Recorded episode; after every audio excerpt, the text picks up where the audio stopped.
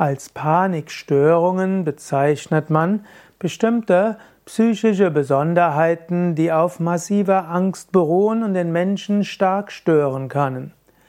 Der Mensch hat, man könnte sagen, drei Grundemotionen, mit denen er auf Gefahr reagieren kann.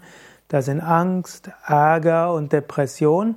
Denn auf Stress kann der Mensch, letzt hat der Mensch den Dreifachreflex und schon die Tiere haben den Fluchtkampf Todstellreflex.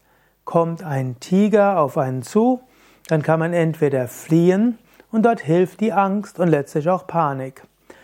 Oder man kann kämpfen, Keule nehmen, gegen den Tiger kämpfen und dass das besser geht, dazu hilft Wut und Ärger, die dem Menschen hilft, letztlich Angst zu überwinden, Energie gibt und eine Heftigkeit gibt.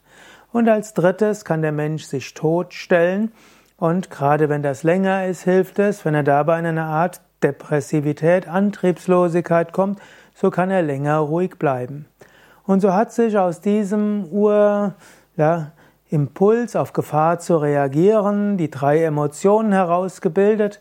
Diese Emotionen können übertrieben werden als ein übertriebenes Gefahrenantwortprogramm. Dann kommt aus leichter Angst, kommt die Panik, aus Ärger kommt äh, unbegründete Zornausbrüche und aus äh, Todstellreflex kommt eine depressive Antriebslosigkeit, die länger andauert, als sie dauern sollte. Und so gibt es aufgrund von Angst verschiedene Panikstörungen. Angst ist so eine innere Unruhe und kann zum Vermeidungsverhalten führen. Panikstörung ist natürlich noch sehr intensiver. Das kann bis zu körperlichen Erzittern, das kann bis zum Herzschlag von 130, 140 führen. Es kann zu hm, Schnellatmung führen, Hyperventilation. Man kann aufgrund einer Panikstörung sogar in Ohnmacht kommen und so weiter.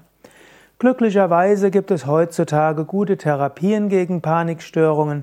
In der Psychotherapie gab es gerade seit dem Jahr 2000 einige gute Entwicklungen, wie man zum Beispiel mit der kognitiven Verhaltenstherapie Panikstörungen gut in den Griff bekommen kann.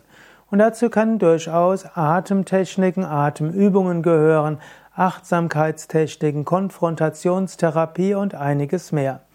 Wenn dich das interessiert, auch welche Yoga-Techniken es gibt gegen Panikstörungen, gehe auf yoga-vidya.de, gib ins Suchfeld ein Panikattacke und da findest du mehr Infos und vor allen Dingen auch einige Tipps vom Yoga her, die du dann vielleicht mit deinem Therapeuten besprechen kannst.